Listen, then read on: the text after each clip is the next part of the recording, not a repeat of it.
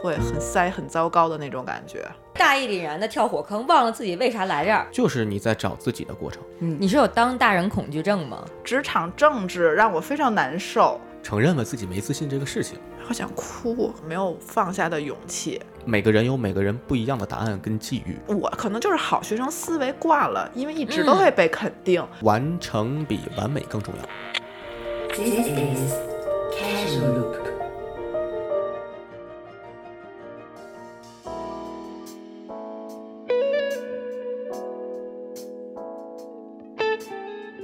好吧，今天我们要隆重地向大家介绍一下我们开塞露录制一年第一次当话题主持人的盼，鼓掌欢迎啊！Hello，大家好。今天我们到底想聊点什么？今天我们要聊我们最近被什么塞住了。这不是最开始我们的话题吗？对，因为后来我们在想，我们生活中其实每时每刻都会有这种感受，嗯，时不时要拿出来分享分享我们近期的生活。我刚刚前几分钟就是被当主播塞住了，真的好紧张，我觉得瞬间就是要变成一个有担当的大人的感觉。平时都是跟在你们后边走，或者拽拽你们的衣角的感觉，然后现在你们非得把我推到前面来，嗯你是有当大人恐惧症吗？会有。我最近的被塞住，就是我最近要当一个大人，但是我还没有做好这个心理准备。你上哪里当大人？对我，因为我最近开始了一份实习工作，嗯去一个学校当实习老师。你想面对学生，我就是一个大人，但其实我我可能心里比他们还要恐惧。我想说，嗯，你们好难搞。面对那些老师，还有体制那些制度，我也像是一个小孩儿面对一个离我很遥远的制度和工作环境，就是这个转变的这个心态，让我觉得很塞。就是你对于学校这个环境、职场这个新的领域以及学校的制度来说，你是小孩儿，但是你在这个工作环境中，你对学生来说，你又是大人。对，而且对于什么用人单位来说，我就是一个大人呀。就是我觉得我对学校非常熟悉，因为大家都上过学。但之前看学校的角度就是以学生的视角来看学校，觉得学校很轻松啊，很简单。但如果是以一个职场人看学校，就会发现里边有很多错综复杂的关系，而且你一定要当一个嗯很正经的大人，因为你是带有教育属性的。哦，嗯嗯，对这个对我来说最近挑战就很大。嗯，那到底是什么才是这痛点呢？最难受的是什么？一是首先我找不到自己的位置，因为我现在还是实习嘛。嗯，你现在是实习老师还是对，就是？对我现在的实习就也很尴尬，就是有的时候会管一些看班，但没有正式的教学。然后另外一个部分就相当于跟着学校的一些干部做一些学生工作啊，或者日常的这种。嗯，学校事务性的工作，比如期末的话，可能会开一些家长会的一些筹划呀、执行，或者是期末的这些联欢会的一些会场布置啊，嗯写一些发言稿啊，反正就是这种很执行类的工作。嗯，学校也是美其名曰说让我比较宏观的看一下这些工作，因为你作为老师这个岗位，你不能就只是教师岗嘛，你要一个宏观的角度来看学校是怎么运转的。这样的话，你在执行的时候呢，也可能大概心里有一个整体的想法。哦、嗯，这感觉好像是叫你过去当校长去的。对，我觉得就是我，我觉得就把我培养成校长。我现在其实挺知道怎么当校长的，但我不知道怎么当一个老师。就是你们的校长让你站在了校长的位置，但干一个打杂的工作。对，跟他们开一些会，嗯开会我就会觉得，开会看着很轻松，实际超级累，就是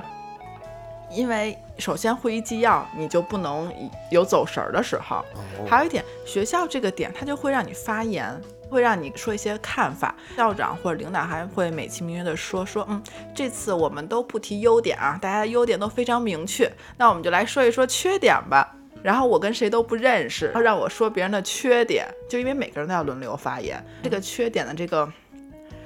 度，就是说别人发言的缺点这个度，有的时候我我就在想，我要不要拿捏一下，要真实的把别人的缺点说出来吗？但也不能说一些无关紧要的话，就是这种叫什么嗯，职场政治，让我非常难受。大家实际是不会教你的，而且说实话，这个东西也是所谓的校长和领导考察你的一部分，你有没有这个情商？嗯，这点就让我很有一些压抑、紧张，紧张和压抑，会觉得那我来这到底是来干嘛的？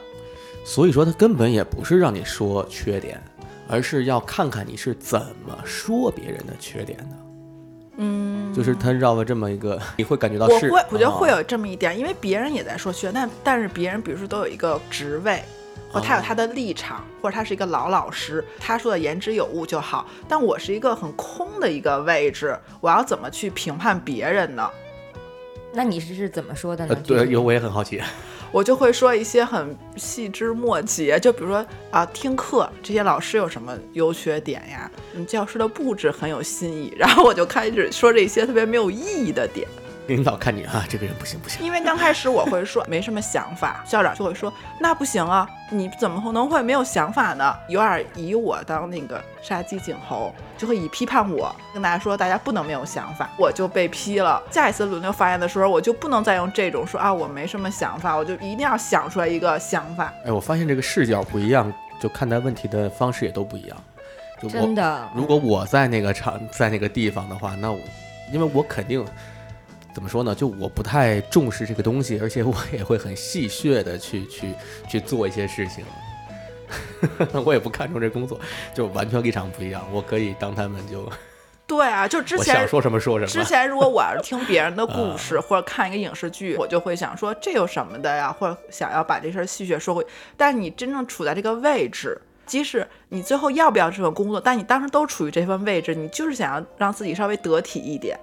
哦，对我觉得当下你的那个应激反应就是希望自己能够得体，而不会想到你要什么打破这种什么制度啊，这种你看不惯的东西。我当时是没有脑子去想这些事情的，我只是想在这个位置自保一下吧，不要在我这块浪费过多的注意力，让我非常顺滑的把它顺下去。我觉得这也是思路的问题。就是对我刚才想问你们，如果是在这种开会的环境中，你们各自处于什么样的角色？你可以具体问一下。一般来啊，的这个情况，比如说咱们就是这种开会的一个现状，哎，刚才盼描述的这个状态，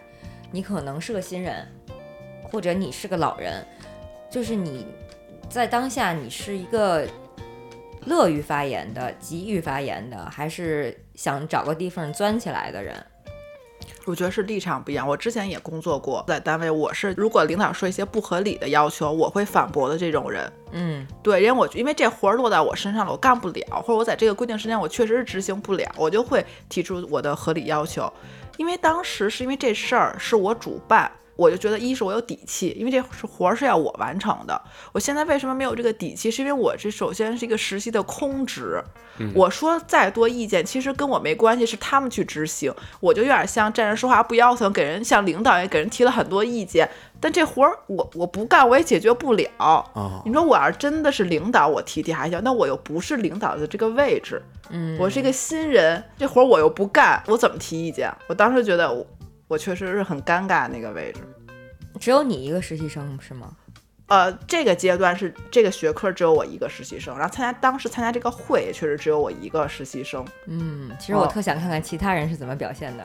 嗯，当时没有参考。有没有那种特别有求生欲和特别会有工作社交的，就是他能指出一些既重要又不重要的问题，并且他能往自己身上安。就是如果我有机会来做这个事儿的话，我该怎么做？我觉得现在大家做的已经很好了，但是从我这个微弱的角度来看，我能为大家做点啥？这种人呢，那就是嗯，课代表型。嗯，比较有情商，所以放你是这样的人 我是，啊，你是嗯，我所以对开会发言啊，在任何环境下，我觉得不会有什么太大问题。所以我就说这是一个性格问题，因为我是一个从小就要察言观色的人，不会察言观色就会影响到我的生存，这是我的哦童年记忆。是的，所以我会很注意别人想要在这个时候要干什么，要拿到什么，要得到什么，并且让别人对我有一个好感。哦，所以这个事儿都后来就变得不是一个讨好型的一个需求，而是一个人的就是本能反应。本能。嗯，所以你就是可能不是那么太在乎我 OK 不 OK 是吗？对我我不太在乎这些。我在一个环境之中或团体之中，我好像一直是看起来随和但比较我行我素的这么一个人。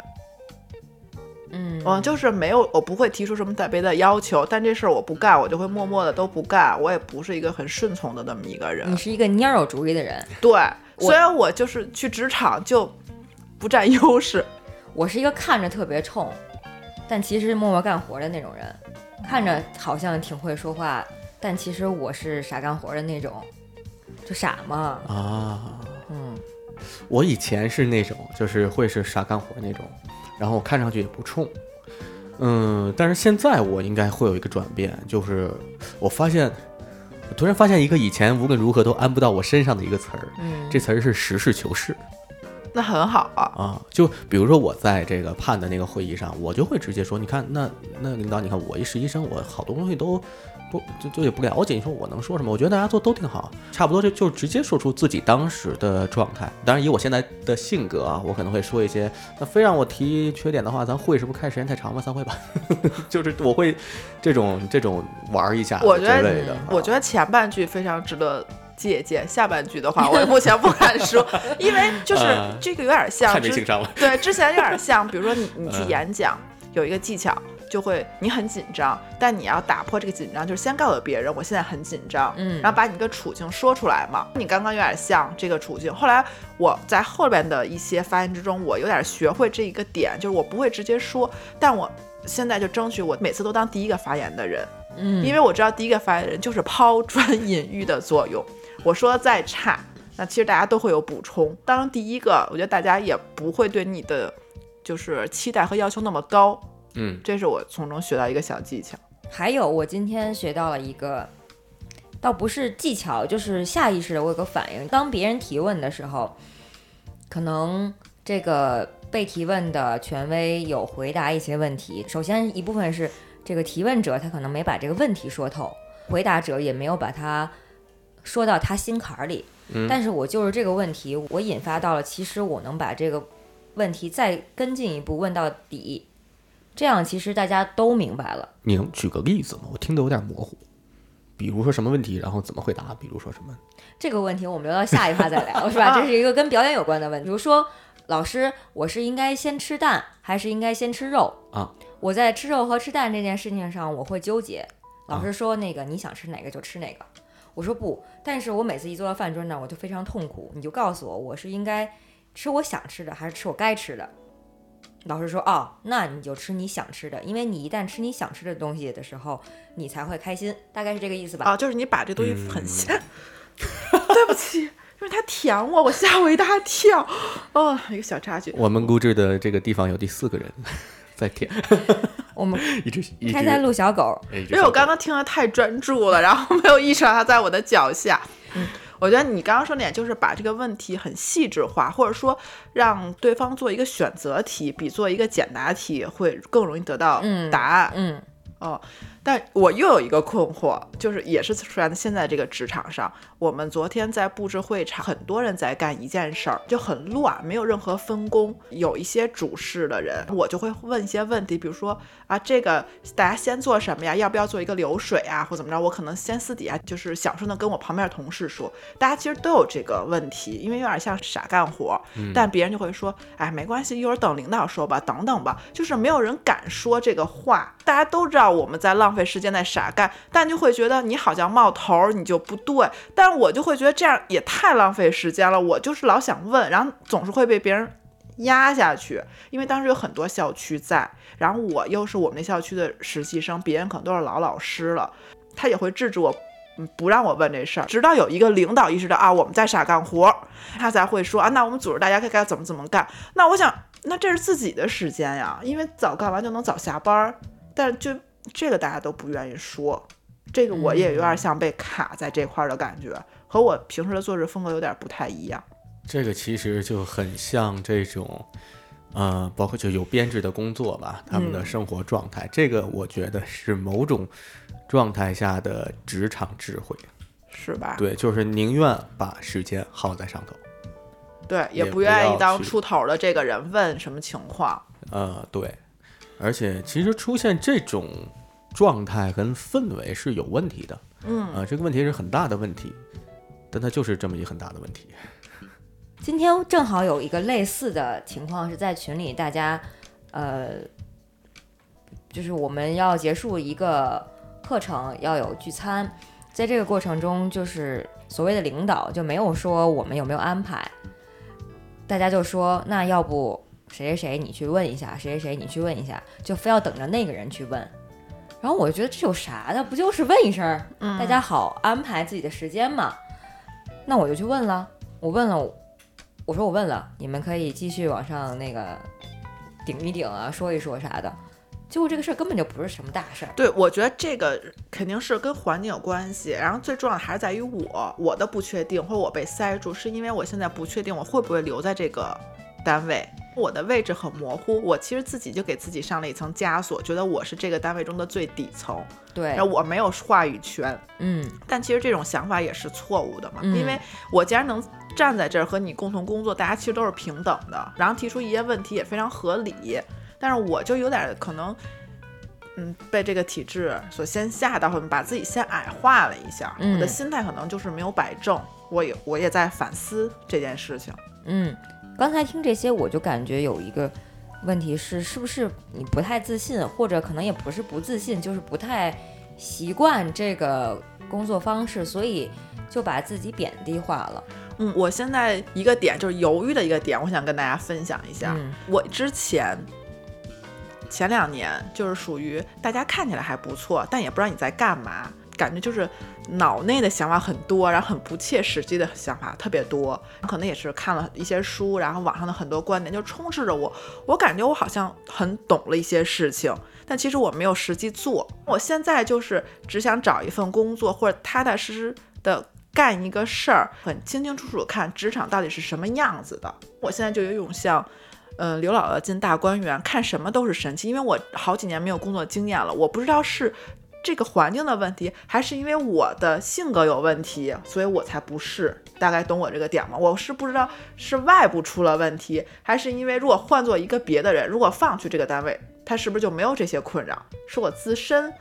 嗯，不懂得职场啊，然后性格的一些比较内向，或者太久没有接触这种情境产生的这些疑问，我现在也在思索，就是我不知道要，嗯，这个归因的点要归到外部，还是会归到我自己？嗯在我的角度看，实际上是都有点问题。嗯，就是你自己察觉到的这个东西肯定是对的，就是你你刚才也说很长时间没有上班，嗯，其实这个都已经不是说突然到一个有体制的工作，它跟其他工作的区别，而是嗯对你而言啊是有工作没工作的区别。对，对，另一方面呢，这些有体制内的工作就是有大问题，他们有嗯他们的问题，是的，俩问题都有对我现在就是脑海里有好多个小人儿在转，啊。到底说啊，是我自己检讨检讨自己，还是我妈妈大环境，每天都搅和在一起，像是一个很淡定的大人坐在工位上，但我的 脑海里就翻腾，一直在翻腾很多情绪，有点像田野调查，或者说啊，我我在观察这个工作岗位，跳出来书看，但一想，可能我真正是其中的一员的时候，我不免也会有一些担忧吧，就是自己能不能融入，或者说自己的价值体系是不是认同吧。认同嗯。这份职业，我又有矛盾了呢。这矛盾就说，好多人说，那有些事情你不能光想，你得去做呀，因为你想，你你不可能想知道你到底认同什么，你只有去实践了，你知道这个，比如说你不喜欢体制，或你喜欢体制，你去干一干你就知道了，就是比你现在干想会有实感嘛。嗯，所以我现在给自己的决心点就是先去做，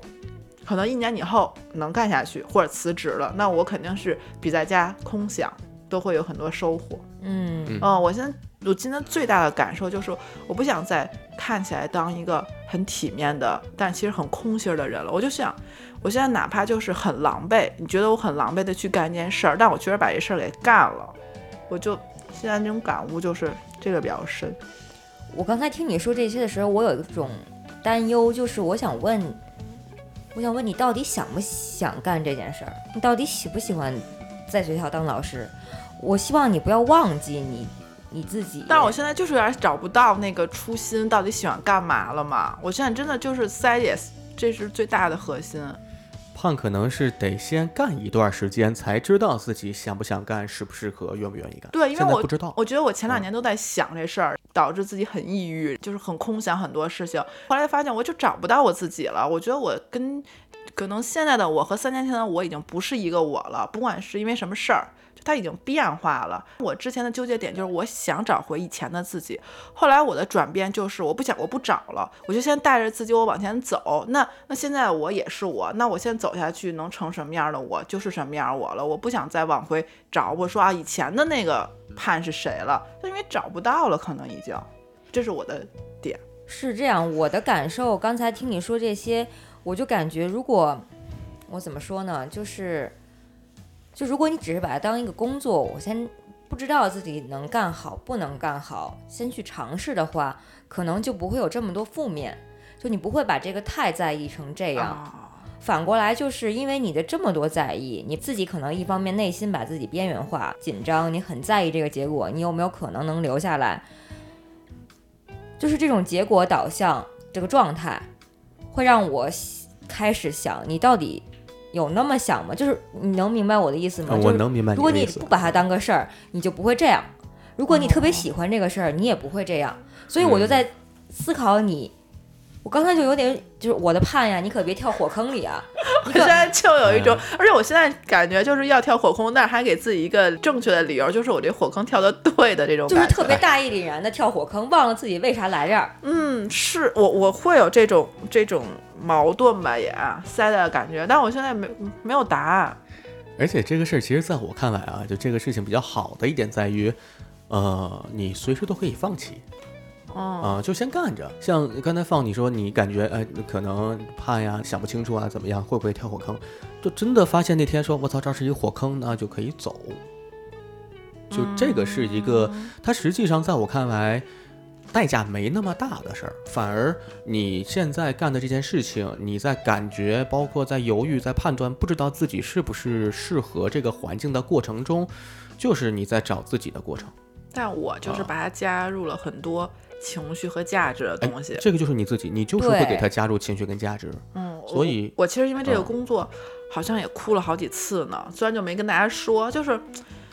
因为可能跟我理想的有点不太一样，然后还有点我不太适应，还有这个这份工作也负责一份人情在，我就很很纠结。我想说，这个世界跟我想的怎么这么不一样，就不太适应的那种。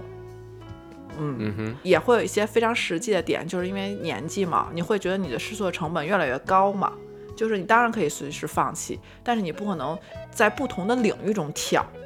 就是你可以放弃这份工作，但最后大家是在一个垂直的行业内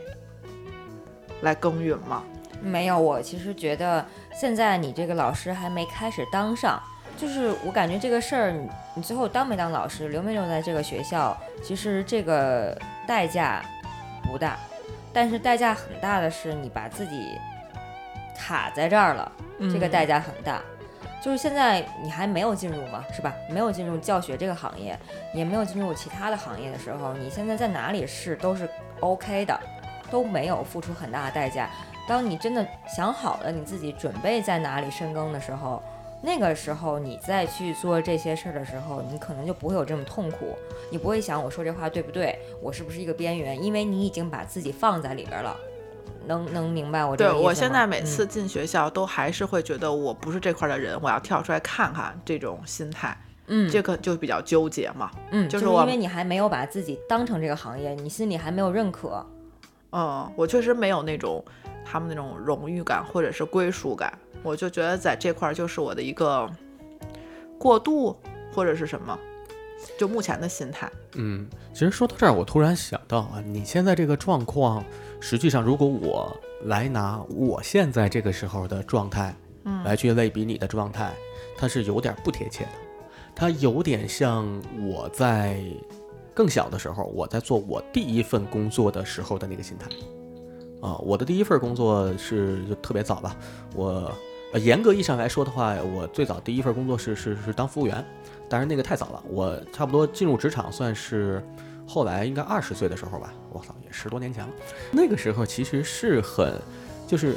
我并不知道自己就这个行业呀对我有什么影响啊，我会怎么样，是不是适合什么，我这一切的问题答案都不知道，就是先干着看，干了一段时间，呃之后慢慢的才有了答案，然后才会做。下一步的选择。嗯不过在这个时候啊，我的个人的经历是说，嗯，虽然如此，以及虽然到后来到我那头两年，我突然选择了完全不一样的行业，然而我之前的那些经历对我而言并不算白费，实际上是在某种程度上也是有作用、有积累的。啊，这是我的一个例子。嗯，因为我以前最早干调研行业嘛，各种实调啊、调研啊，各行各业都干过，从数码产品到地产，再到一些政府项目都有。之后，我现在当一个即兴演员，在舞台上演东西，呃，反正该用上的也都用上了，倒是。对，因为你这个行业 确实是需要很丰富的经验嘛。嗯，那倒是，对对，我觉得你们俩的看法就是，也是我两心目中的两个小人儿，一个就是想好了再去干，另外一个就是先干着，然后从干之中感受到自己是不是喜欢，就是两个路径嘛。嗯，嗯还有另外我想说，就是压力这个事儿，我前一阵儿有一个类似跟你这感觉很相似的事情，就是我我前一阵儿不是因为这个孩子的事情，我我没留下他嘛，我就觉得，就除了客观的就是情感啊这个关系的问题，还有就是我觉得我干配音这个事儿，首先我转行入行的时间就比别人晚，当然在这个行业里面做表演这个事情。确实没有太大的年龄限制，嗯，但是你的时间成本嘛，这个咱们之前都聊过，你要面对的事情就会比年轻的人多。那我就想，我对女性生孩子也是个问题嘛，就这两年我也没把这孩子生出来，那我是不是用这两年赶紧把这个事儿干起来？就很着急的状态，。我就很着急。所以面对比如说进棚试音没成功，没成功其实是非常正常的，但是对我的心态上来说，我就崩了。因为嗯我突然就一下给自己很大压力，我很努力，我可能一天就搞艺术这件事情，你不能弄得跟高考一样，哎，对，对你不能一天说我花了多少小时在这件事情上，它就能出一个什么正向的结果，它就是有很多机遇和和灵感之类的，它就是不可能能受你控制，这也是它的魅力所在。但那段时间，因为这个我的情绪状态的问题，导致我就给自己压力很大，所以在一次失败之后，我突然突然有几天，我觉得我连话都不会说，我怎么笨到连话都不会说了？我我我是不是完蛋了？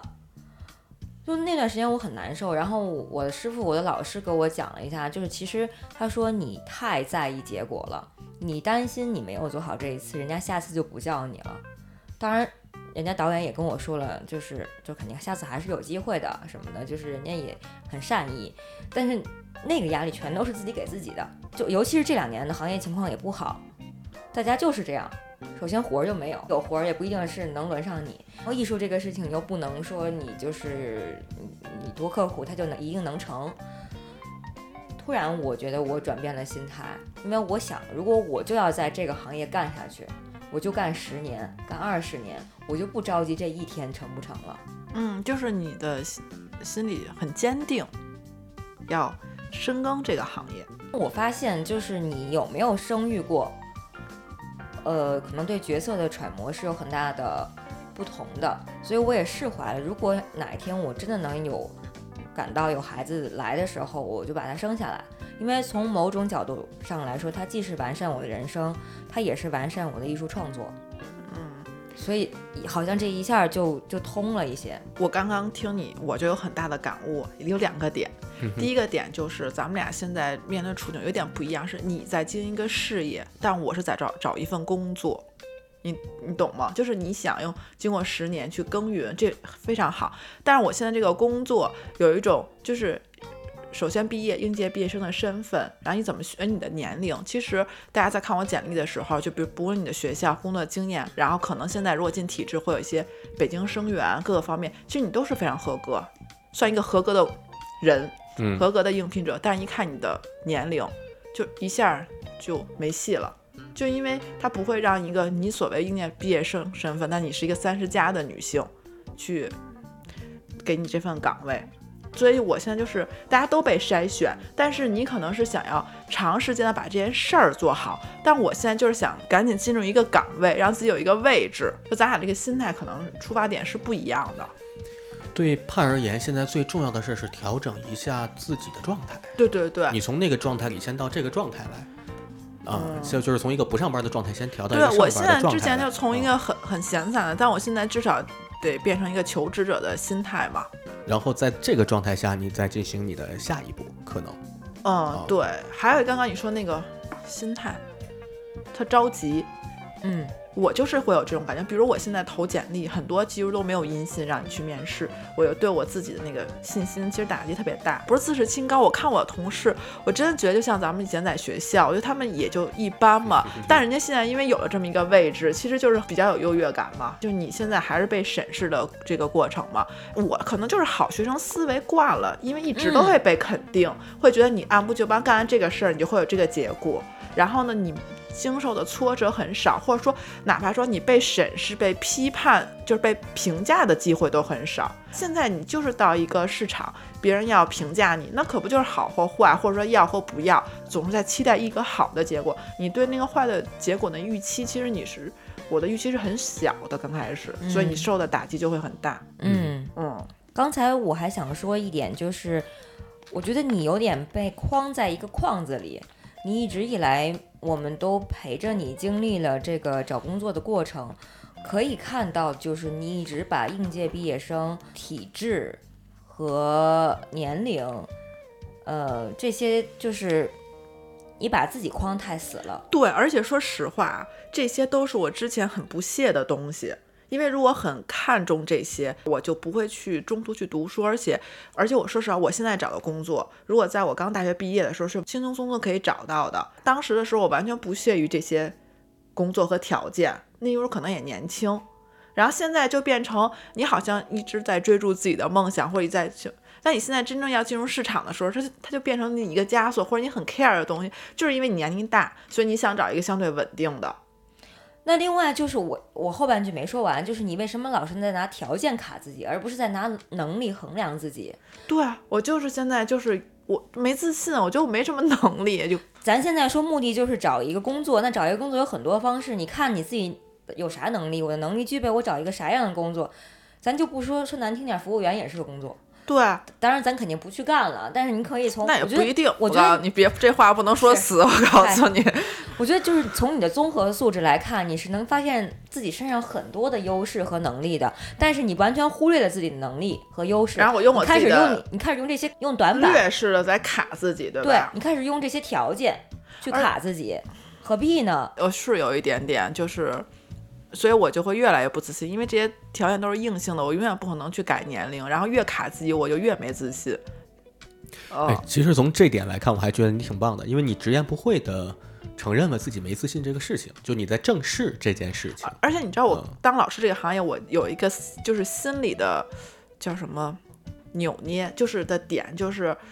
因为我是师范学校毕业，虽然学的是非师范，但是其实我毕业的时候就完完全全可以轻松找到我现在的工作。父母总会说，那其实你绕了一个大弯子，还不如预期。你懂那个点，然后而且可能你刚开始我找了这份工作，那你可能现在已经在这个岗位耕耘了十年，你可能就是一个在这个岗位中算比较优秀的一个人了。但你现在走了这么多弯路，然后我现在就是，大家说你你又回到了起点，但现在点就是我想够这个起点，我现在还够不到，你懂吧？就是你对你自己人生评价就是会有一个落差。这是一个挺打击人的事情，说实话。是的，我特别能理解。就我也是，我非得要在这个岁数开始干人家大学毕业可能入行就可以开始耕对耘的一个领域里面。我突然在今天咱们聊完这些之后，我更开阔了。就我以以前一直在想，我都我这么大岁数了，可能我的基本功、我的语言状态还没有人家刚毕业的人强。我觉得我自己全是劣势，我老拿自己的短板跟别人比，但其实我有很多的人生经验，我的情感是比他们更细腻的。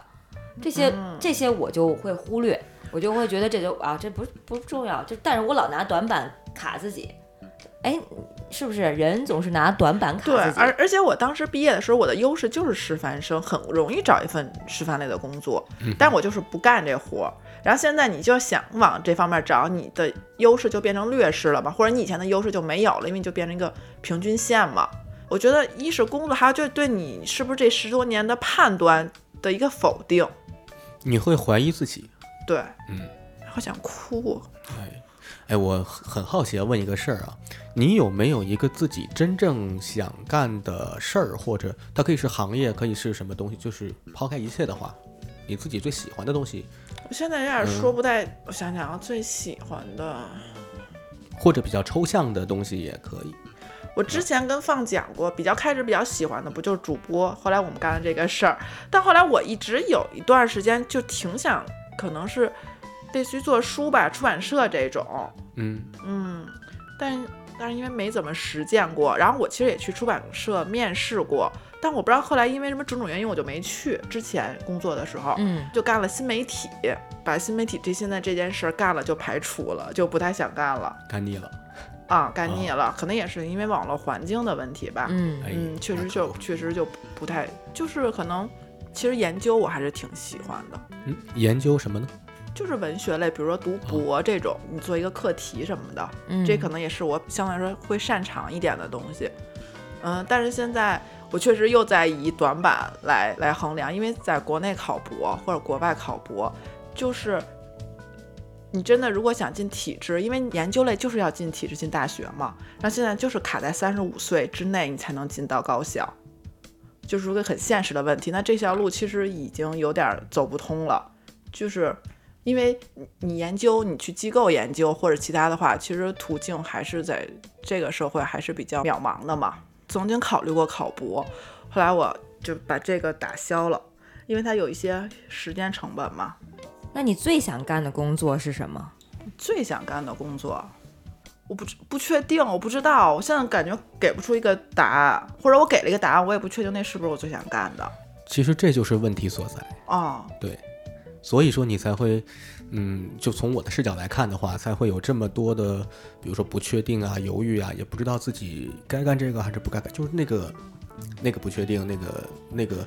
判断不了的感觉。对，但是我现在就在想，那你说如果我一直在想，那我就是想不出来我最想干什么，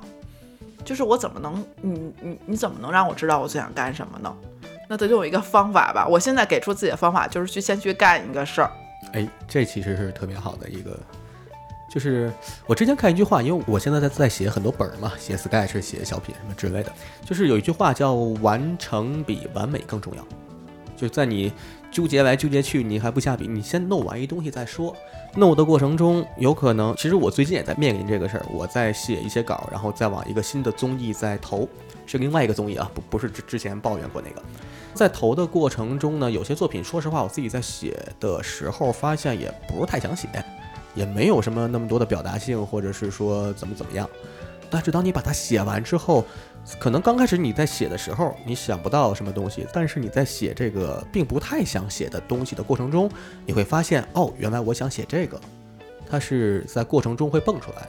呃，我现在最近在写三个作品吧，三个短的 sketch，在往节目里投，正在这个过程中。嗯，所以我之前在节目中也也说过，我就是很羡慕放的一点，就是他知道这条路他要走，中间有很多困难，但你知道你要长时间去干这件事情，你会把这些困难就变成你一个动力嘛，慢慢去克服。其实我觉得我不是一个害怕困难的人，就如果磨的话，但是我现在就是不确定这条路是不是我要走的，所以我就老有好多条件，或者说有点犀利，就是不想为他真真实实切切的付出。嗯，我现在就想说，要不然我先给自己一个假象，先设定，我就骗自己这条路就是我要走的，然后呢，我为他付出付出，走一走，看一看呢，不然的话不能总原地想啊。是从我这个经验来看，我一直都是一个特别知道我想干什么的人。我觉得这可能是一种天生的幸运。就嗯我十三岁我就知道我想干什么。那你太幸运了。我干了一段时间，我干到二十六岁，干了十三年，我干很好了。我又转行，我又开始知道我要干什么。我三十岁开始，我又知道我要干配音，那我可以干到四十岁，干到五十岁，可能到了四十岁，我突然又想干一什么，我又去干，就是中间也会有那么几年，你突然不知道你想干什么了，它就是一个过程。但是我大块儿的时间，我是有一个坚定的目标的。我觉得人是特别懒的，我一直觉得我自己特别懒，但其实我就我我很难衡量我到底懒不懒啊。就是我一方面很努力，一方面又总觉得自己很懒。为什么很懒？因为你的那个想强烈达成愿望的的心态和你的实际行动力是有差别的。你就会在这个落差之间，你觉得自己很懒。但是再往下，如果你连这种强大的信念和动力都没有，那你就会更懒。对，我觉得我前两年就是这种感觉。我觉得前两年我就是一直在耍废，别人都会觉得你，我觉得你不是这种人。我说我确实不是那种耍废人，是因为我没有个目标某点，我每天我不知道要干嘛，也不是只能耍废，那我就顺着我的人性往下一步一步走吧。那人性它就是一个 好吃懒做的一个人性，我没有东西制约它，我没有那个信念。对吧？去指导他，那我就顺着过了这两年。那我就现在觉得不能这么过了。那你让我突然间想到一个那个目标，指导的目标，我就很难一下找到。是，那在我们找不到目标的时候，我觉得有一个思维方式，就是我想干什么，我能干什么，和我该干什么。现在我感觉你就把自己困在了一个我该干什么上，对啊，而你忘记了自己我到底能干什么和我想干什么。那我现在就是，对啊，我 我觉得我。那 就先干一个事儿，就就先干一个我我我该干的事儿。我就现在该干的事儿就想找一个工作，我能干什么，我自己再评估一下。我想干什么，我就只能在干的之中，在想是强化自己。我就说你你现在似乎让我们看上去，你觉得你自己该当个老师，但你要自己想想，你到底想不想当？对，而我现在还有一点没有放下的勇气，就是因为现在我有一个所谓。职业嘛，对一个职业和机遇，因为我现在没有找到其他的该干的活，或者说没有其他的面试工作经验嘛，我就觉得如果我知道我不该当老师，我把这个机遇放了，我又变成一个无所事事的人了，嗯。啊，然后我又要回到以前那个状态，其实我有点不敢回到以前的状态，可能也许这条路是对的，因为你在寻找更正确的路嘛，但我现在有点不敢放下，所谓因为我当正常人，我当刚想当成正常人，你就会觉得啊这不正常，让我当成一个。所谓有点废人，这就是一个难点。对，之前我看过一句话，就是有一句话叫“等待也是一种行动”。嗯啊，所以有的人呢，就有就用这个话，包括我也曾经用这话来安慰自己，说我现在你看似我什么都没有在做，但实际我可能正在做这一件事儿，我就先等待着。它的难点在于，在你没等到的那个时候，你怎么能知道自己是正确的？嗯，这也是一个很难的，很多都是有结果论的会很对。如果没有这个结果的话，那个过程是是会惶恐的，而且他每个人有每个人不一样的答案跟际遇，这个没有标准答案。对对对，所以我现在就是为什么好多事儿感觉会变难了，因为它就是没有一个标准答案在告诉你该怎么做，或像学生一样你一步一步怎么做，现在都是你自己的想法、选择、判断嘛。对，嗯。我前不久看一本书，就是那个雷军写那小米创业那本书，里面呢看到了一个比喻，呃，就是他讲公司嘛，小米公司的那个东西，它里面就是他说了小米公司的使命和愿景，就这俩词儿，这俩词儿其实特别熟啊，你往看什么使命啊、愿景啊啥的。然后我那次看那本书的时候，我感觉我是第一次想这俩词儿的意思。他那里面给这两个词呢有俩定义，说使命就是。他是站在公司层面的啊，说我这个公司的使命就是我公司来这世界是要干什么的，是要给世界带来点什么东西的。愿景呢，就是说那我公司在干这件事儿的过程中，希望我这公司变成什么样子。嗯，我当时是正好出差在飞机上看这本书，完了当时就想把这俩词儿如果放在我自己身上，那是什么东西呢？就是我这个人来这个世界上是来干嘛的？是给世界改变什么？不管是带来改变还是带来什么东西，我的使命是啥？那在这过程中，我希望自己变成什么样？哎，那我的愿景是啥？我就在那个飞机的后半程，我就琢磨了好长时间。嗯啊，这个话题其实我之前也想过，就是跟之前放说过那个心理测试，你要干什么，然后怎么干。嗯，我之前也看过一本书，它类似就是说，你要知道你根本的目的是什么，就是可能你干一二三四职业，它最终可能。看似干的活儿不一样，但他其实可能你都是想要，比如说都是喜欢表达，嗯，然后都是照顾其他人。他其实有一个你要知道你的核心的点是什么。所以我刚刚就想，其实我有的时候那个愿景是希望通过的自己的一些表达，会也不是说改变一些人或者影响一些人。那可能这个。愿景其实你很多工作都能达到这个目标嘛，比如现在主播，我说的教师，你其实虽然有很很复杂的行政类的工作，但其实你还是面对学生。你觉得通过你的一些讲解，你是可以影响一个学生嘛？就咱们对老师比较美好的期许，或者说你当作家，无论很多事，就是你的这个路径会很多，但你知道你自己的那个远景，那个使命是什么，可能就如果这么想的话，可能就不会拘于一份职业。然后这样的话就跟匹配你自己哪个能力能匹配到哪个职业，你就干哪个。对呀、对，那这样的话可能会稍微明确了一点点。是，对，可以明确掉自己到底就我是谁，我去哪儿 这种问题，可以明确明确。因为我想来想去，就是比如说工作啊，我真的不是以赚钱为目的，不是说我多高尚，就因为我对金钱就是没有那么大的欲望。嗯，很多时候，你可能嗯还是希望你可以跟人产生一些交流为主吧，这种比较虚、比较虚的东西。嗯，所以一直，因为我觉得，如果你我要很明确，我就是想赚钱，那其实这这路径就更简单了嘛，你就要干嘛干嘛干嘛，或者你经商啊，虽然可能会赔吧，但你知道你是干什么的。现在就是比较不确定自己，因为我突然想到这个，我看到这东西的时候是在想，其实怕你也可以琢磨琢磨这事儿，嗯。因为你现在明显就我你跟我和放不一样的是，我跟放大概知道自己要干嘛，对，嗯。嗯，是有这个不管是不是那什么使命感什么的了，我们知道这东西，呃，你好像还在寻找过程中，然后你可以从这个角度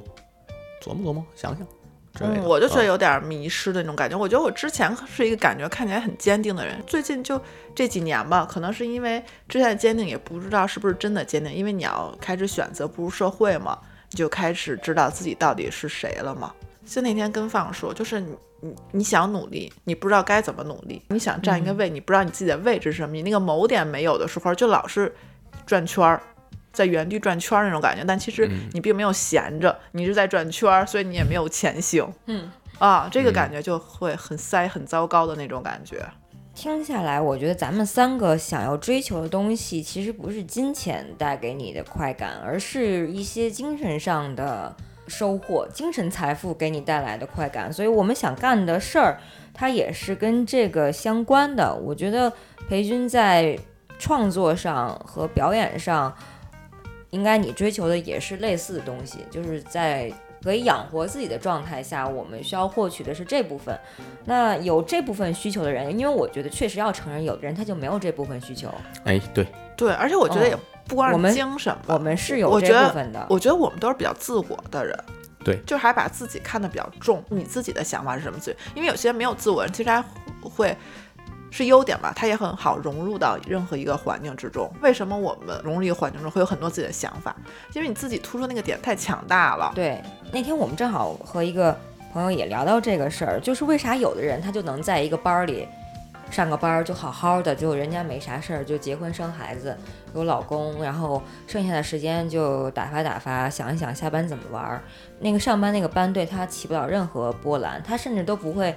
哪怕也是体制内，哪怕也是国企，但他绝对不会有你这样的困惑，也不会有我在那个处境下面想我此时的表达和发言对我怎样才能更有利。就是人家就是那样一人，人家就是就可以在那么一个地方待着很舒服的，可能他的脑子里就追求不到那么多东西，他的精神生活就是我周末去哪玩儿，我给我家狗子买什么东西。人家就是就可以了，但是你说这也没有什么不好，因为他对。在实时的生活嘛，他在嗯。感受很实在的活着的这种感受。对，也有那种在这种生活下，他反而自己找一个自己想干的事儿，跟刘慈欣似的，写个《三体》。嗯，嗯，然后我就嗯觉得咱们仨不是这种人，就我也在体制内里面工作过，我从一个体制到另外一个体制，我是时间很闲，可能融我也可以融入，融入的很好，但我不愿意了。那个我觉得就是我，我觉得根儿上我还是不是一个愿意循规蹈矩，愿意在那么一个框子里面过小日子那么一个人。人心可能有有碱性和酸性，我觉得就是我说不好哪一种是酸性吧，但是是不一样的。对，我觉得我跟你就咱们两个是一样的，就是受不了在那种环境下，整个大环境、大规则压在咱们身上的那种桎梏，那个感觉是作为我而言啊，我是受不了的。我受得了你，受得了？但是我不愿意。那不一样的，就是我有还不是不是我受得了，但是嗯我希望我我更精彩。哎，你要非得说那种忍受的受能不能受，那当然也能受得了，又不是当奴隶，就反正你就我我那么着呗。我没我啊真的混的挺好的，我能混好。我也混挺好的呀。我我我也不那么痛，我不是说那种折磨那种，嗯，就是这个事情对你来说不是什么太难，但它不快乐。当然，我是看着别人给我交周报我都烦对我、啊，就我还不是那种给别人写，就我不是最底层那个，但是我我也不是最上层那个，但是我也都烦，所以我我干不了。啊我觉得你们很很好的一个点就是你们知道自己很烦，或者你知道自己的愤怒点是什么。我现在就是我给你讲述一个场景吧，可能更具象。我这人就有的时候会有点泪失禁的那种体质，哦就是在一个陌生的环境，我经常这样。就在比如这次有一个全部的职工大会，上面大家很神采飞扬讲了自己的教学案例，旁边的人。同事们都在讲自己的日常，或下班一会去做个美甲，不拉不拉这些。而我就一个人坐在这块儿，非常安静，非常想哭，而且我就有点控制不住自己的哭，就相当于就是一群人在狂欢，你自己一个人有一个灯打在你这块儿，然后你的情绪就进入到自己的这个情绪之中了，但其实没有任何的事儿，也没有任何的那个点触碰到你，你其实就做一个小螺丝钉，一个棋子儿，你在下边听一场会就可以了。但是我就出神了，然后我就会哭，但是那，我肯定会忍着自己，然后哭啊，我有时候掉泪了，我就会赶紧擦掉，因为就不能在这种场合中出现一种很奇怪嘛，因为没有任何人招你。你说有人批评你，或者你格格不入也好，但我不会，我经常会有这种场景。有的时候上学的时候，可能在课堂上大家都讨论的如火如荼的时候，我自己一下就陷入了自己那个情绪。可能是因为我觉得我不属于这儿，还是怎么着，我就会掉落到那种就是可能就直接哭出来那种感觉，然后再通过几分钟把自己掩饰过这事儿，就是想一个具体的事儿，把它先盖过。这种孤独感就会很难受。经常有一种我不属于什么的那个感觉，是吗？会有，就是我跟这个，我不知道那种，就是我现在有的时候是我不知道我那个点是什么，我是说，是觉得自己不够自信呢，还是说我对这个环境不满？我不知道我那个哭点是什么。对我也在仔细的在想你这个哭点，而且尽力尝试共鸣一下。我不知道啊，我随便想，我我我感觉到一种好像有一种孤独的史诗感。对，然后经常在食堂也是，但大家都在一块儿聊家常。我一般情况下有的时候会想融入，但我真的是，我想我都吃饭了，我不想再融进去了，我就会一般情况下戴着耳机，但有的时候就会很想哭。而且不光是这个体质啊，就是其有时候其他的，比如那种工作环境或者说什么学习环境，我都会有这种感受。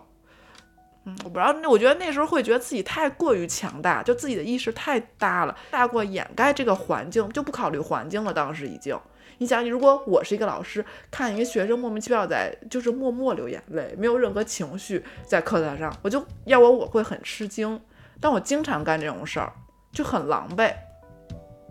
嗯而且我控制不住自己，就眼泪自己就流下来，就像流汗一样。掉眼泪之前心里疼吗？难受吗？委屈吗？你是先有感觉才掉的眼泪，还是这情景很复杂，不知道是什么，可能有孤独，有一种害怕，嗯然后有一种迷茫，就它是很非常复杂的那种情绪。似乎感觉到那种自己在心疼自己的嗯，可能状态。我我我随便根据我的感觉说的啊。我今天还哭来着，在人群中，就是上课的课堂中哭来着，就是因为他提到说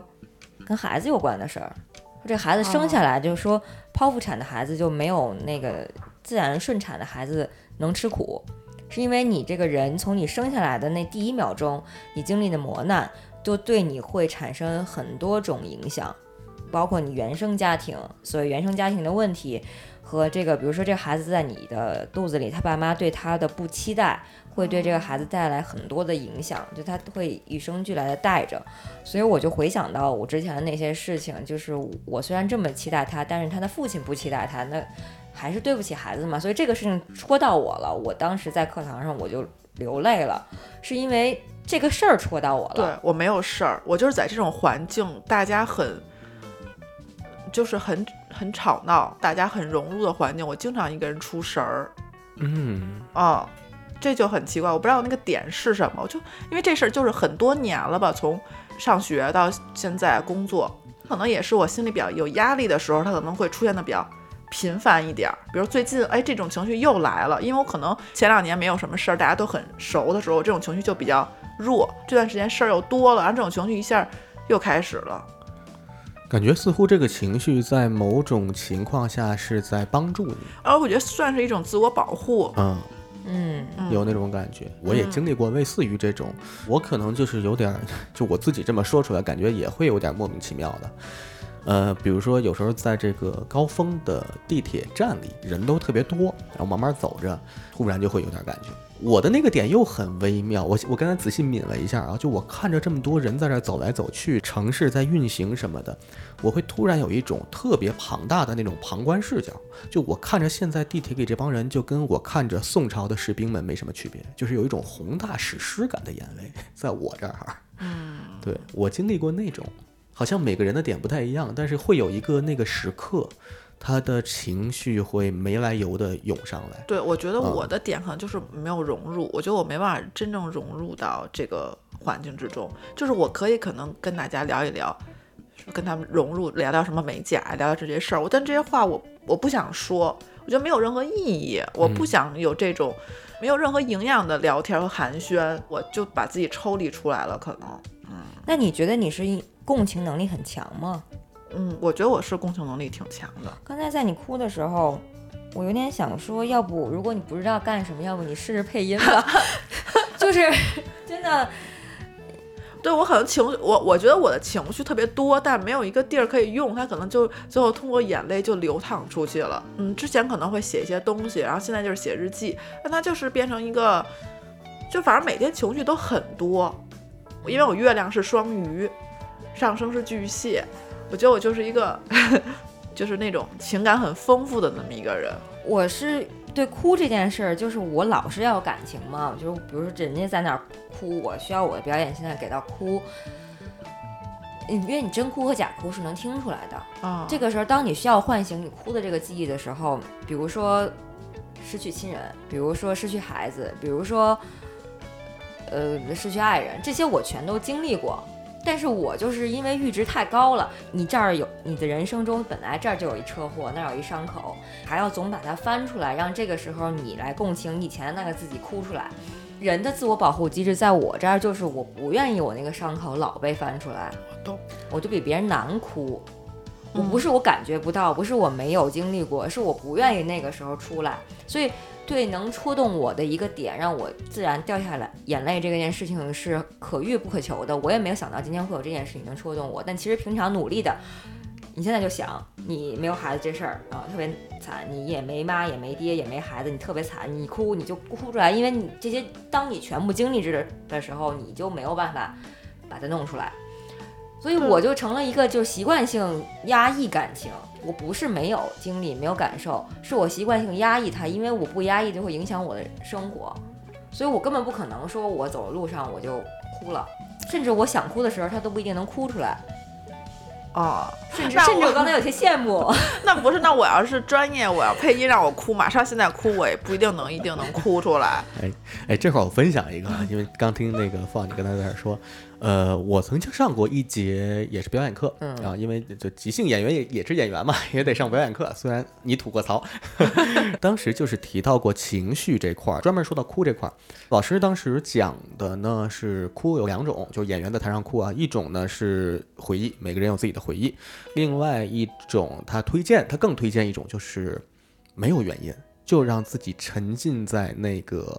那个情绪里。比如说你哭的时候，你会有什么感觉？假如说啊眼眶发热，然后可能会有一些那个呼吸的那个节奏不一样，你先让自己进入到这个节奏，就是和眼眶，你就想象眼眶在发热，有眼泪要流出来，就是进入到情绪的情境里，不用调动记忆，用生理上的情绪感知去找到那个情绪。是的，是的，这我知道的。嗯，这这个我们留到下一集聊下好不好？下一趴聊这能聊好久，这有关哭的这个事儿。因为我刚听到那个调动记忆，那个就太太疼了，每次对，调而且动记忆的而且那样的话，你就职业伤害，你每次都要这种反复的鞭尸自己，那很痛苦。我特别像一个那个咨询者，你们俩像两个心理医生，开始给我一个比较迷茫、有困境的一个带有情绪的年轻人。你们俩通过你你们的经验来为我解答。而且很幸运的是，你们俩虽然比较了解我嘛，就是放比较了解我，裴军也是可能站在比较客观的视角来替我剖析。对，我觉得可能一时半会儿这个问题不一定能解决，但至少给我提供了一个更开阔的思路，或者说让我更相信自己一些。那经历刚才掉眼泪这个过程，你现在比刚才舒服一些吗？嗯，会会舒服一些，因为我觉得我跟你们叙述那些，我有点儿，我觉得有点儿故作坚强，或者说想说服你们俩，让你们俩认同我这事儿是路是对的。但是你你一哭了呢，你就告诉自己哦，也不是说我输了吧，但是至少我刚刚肯定是有点儿逞强的那种意思。然后你哭了之后呢，你就会觉得啊、那你就不一定要证明这事儿是对的，那你可能还有其他的路可以走。其实你根本不是想说服我们俩，你是想通过说服我们俩，说服你自己，告诉你自己这个事是对的。对，因为就是觉得没有什么路可走了，你就必须得相信自己嘛，你生活得有一个锚点在嘛。嗯，哎呀，好想哭。对，因为我觉得我是咱们可能是比较感性，跟我周围的人，就比如我男友，他其实我觉得他很了解我，但他的点他是一个很务实的人，他就会觉得你的这些情绪很，就是他可以包容你，但他会觉得你的这些情绪没价值，不是没有价值，就是你找一个事儿干，你的情绪可能自然而然就会了解很多。他是那一派，可能我有点受他洗脑，他就会觉得你干了一个事儿，你先把这事儿干了，不用先别空想。他会觉得我我有了工作之后，或者我有一个事儿干，比如说录这个节目，他会说你有了一个具体的事儿干，其实从外部的人看你，你的状态其实是变好了的，你空想的时间变少了，你有具体的事儿做了。他可能也想通过，觉得你如果找了一份工作之后，你可能你的烦恼都是非常具体或琐碎的事儿，你不会想到这种情绪的烦恼，可能会相对来说减弱一点。他可能会觉得，对，如果你你心里有一些疾病来说，其实是一个好的途径。它可能是另另外一派吧。我认可，但是我部分认可。你听话，你也得部分听。你看啊，咱们录开塞露这个事儿，是不是你想干的吧？是是你想干的，然后咱们干下去了，缓解了你的情绪问题。但是咱现在干这个工作这件事，你得干一个你想干或者你差不多想干的，你不能因为它是个工作就折磨自己，你也干一个你至少有六十分喜欢的工作吧。嗯，那目前为止我觉得还还行吧，就除了那种孤独跟大家不是一类人的点之外，因为我没进课堂，我觉得我不知道我进了之后会不会会喜欢。嗯，就是我现在不知道是这个工作让你感觉到孤独，还是说工作这件事情就会容易让你感到孤独，可能是吧，我的那个就这种融入的过程容易让我就是很难。融入。我这个哭点我，那又要说，就是我第一次去台湾的时候，其实这事儿是一个很好的事儿嘛，是我争取了很久之后我才可以去，可以说是梦寐以求，完成了我自己一个心愿。但我的第一天坐在学姐老师接我们大巴车上，我依旧哭了。哦，我不知道那个哭是什么哭，我不知道是终于得到了一个东西，让我觉得跟我想象的不一样呢，还是到了一个陌生环境。那一天我印象非常深刻，大巴是让大家欢迎我们，各自自我介绍，然后大家一份气氛非常和谐，但我总是能在和谐的气氛之中，嗯找到一个很负面的点，一直在大巴上哭，哭了一路。到下车的时候，就赶紧忍着我的眼泪，因为要跟大家交流和融入了。去超市啊，去食堂啊，要介绍这些时候，我才能勉强让自己融入一下。但在那个过程之中，我就一直在哭，一直在掉眼泪。就是，所以我不知道这是我的原因还是环境的原因。是你的适应能力，是你不想适应。我觉得一是不想适应，还有一点我我刚开始去台湾的时候，第一个学期非常不快乐。现在想，我觉得我有一个不配得感，因为我进入一个我梦寐以求的学校，我觉得我配不上那个学校，嗯因为那个学校的人就是从大陆来申请的人，全都是985重点大学才能进的一个学府。我当时为什么能进去，是因为我们那一年正好我们学校进入那个名单了，我就一定要把这机会抢住，就很不像我现在的自己嘛。因为那事儿我真的非常想干，我就抓住那个机会，就是往前冲。但是冲完了，到了结果拿到了之后，这进入了之后，我就会发现，哦，我跟大家不像一路人。灰姑娘进入了一个公主的殿堂的那种感觉，会让我会不适应。就就是这种我不配、我不行、我不好的心态，让你觉得不适应，跟这次上学校上学是差不多的。对对对，然后这个学校也不知道是不是喜欢。但当时那个学校，我真的是很拼命的去争取嘛。人就是矛盾的这一点，我经常会有我不配的点，但是我真的我只想做凤尾，我不想做鸡头。就是我这么不自信的一个人，但你看我从来不当，我很少当鸡头，就是希望我会在一群卓越的人的环境中，我哪怕是最差的，我我要去融入，去争取，但我不想在一个那我必须当鸡头。嗯，反正我的我的人生走向或者我争取的点，我永远都在当凤尾吧，或者说想在这个凤尾之中往上进，我不愿意当那个鸡头，这很怪的这个点。你是想当鸡头还是想当鸡翅膀？我 哎，怎么到我这儿变了？我就跟凤一点关系没有是吧？你想当凤头？我在想啊，就如果是一个二选一的问题，想当鸡头，想当凤尾，我发现有点此时此刻的我有点选不出来，这对我而言啊哦，就很有意思。我刚才一直在在想，没想出来。但是你可能比较客观，就是因为可能要处环境而定吧，不一定非得当哪个。是这样，咱们啊新进入到一个状态下的时候，一个环境中，你不知道这窝是凤还是鸡呀、是不是？不是啊，但很多的时候，比如说选企业，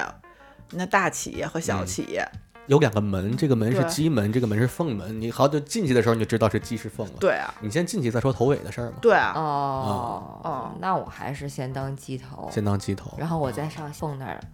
啊，就你是最终是想当凤头的，对，哎，我是一一窝一窝的换的。我先从啊，鸡头到鸽子头到鸭子头，再到凤头。越缩越扁。行，可以，可以 OK，好吧，那我们下期再有空跟大家聊一聊，对，现在今天的咨询到此结束。哎，稍后咱俩把钱收一下。转账一下啊。好，OK，支付宝到账三百元，嗨，也不太贵。一二二三三，打吧。